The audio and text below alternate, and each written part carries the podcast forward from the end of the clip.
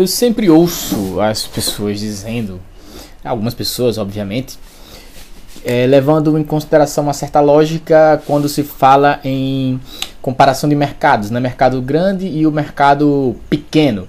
E aí as pessoas acabam falando que o mercado grande ele tem vantagem competitiva acima, né, sobre o mercado pequeno, porque em ser grande ele pode comprar em grandes quantidades, Logo, comprando em grandes quantidades, eles conseguem maiores promoções.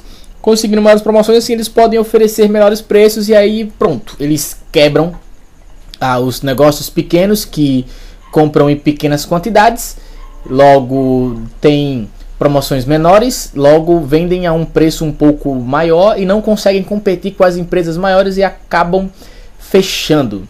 Essa é a lógica que se segue. E aí, o, e aí, isso é verdade ou não? Bom, gente, obviamente, definitivamente, é muito simples de se saber de fato que não, que isso não é uma verdade absoluta. É uma lógica errada? Uh, não, necessariamente não é uma lógica errada. De fato, se você compra em grandes quantidades e tem um maior desconto, eu tenho a possibilidade de vender é, por um preço menor. E aí eu posso de fato vender por um preço menor e com isso eu ficar à frente daquele mercado menor que a gente costuma chamar de mercado de bairro. Só que essa, essa lógica, apesar de estar, é, como é que eu posso dizer, seguir uma lógica correta, ela desconsidera outros fatores. Que outros fatores são esses? A, o mercado maior ele tem mais funcionários, logo ele tem uma um gasto com folha salarial alto.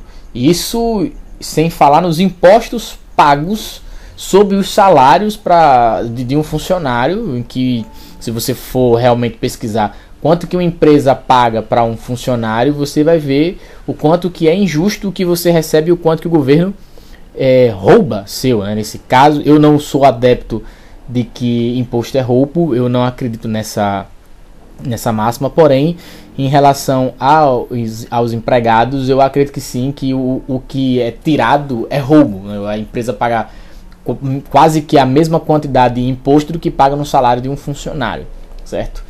É, um mercado pequeno, basicamente, ele tem poucos funcionários que não são formais na maioria das vezes e às vezes sequer tem funcionários, é apenas o dono, então é um gasto a menos que vai ter. Um grande mercado também paga mais imposto, correto? Paga muito mais imposto, por ser maior, quanto maior a empresa, mais, mais imposto ela paga. E tanto o imposto da folha, uh, da folha salarial, quanto os impostos de ICMS, ICS é, e outros tipos de, de, de contas que as empresas grandes vão ter, vão refletir também no preço do produto. É, eu não preciso dar mais exemplos, mas se a gente for levando essa lógica, considerando outras coisas, uh, a gente vai perceber que não é bem assim. A, a, empresa grande, por ser grande, ela tem outros custos. Consegue comprar os materiais, né, a mão de obra, os insumos, seja lá o que for, por um preço menor por comprar em quantidade, porém ele tem tantos custos que vão elevar a, a, o preço dos produtos que, elas, que eles vendem, chegando a ser o mesmo valor do que os mercados de bairro e às vezes até mais caro. Isso vai depender muito de vários outros fatores. Então, o, o, não é verdade que o mercado grande vai levar sempre vantagem competitiva acima de um mercado pequeno só porque é grande.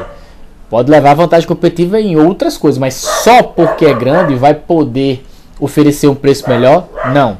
Não, não é assim que, que, que funciona. Infelizmente, os brasileiros ainda precisam perceber que as coisas não são simples.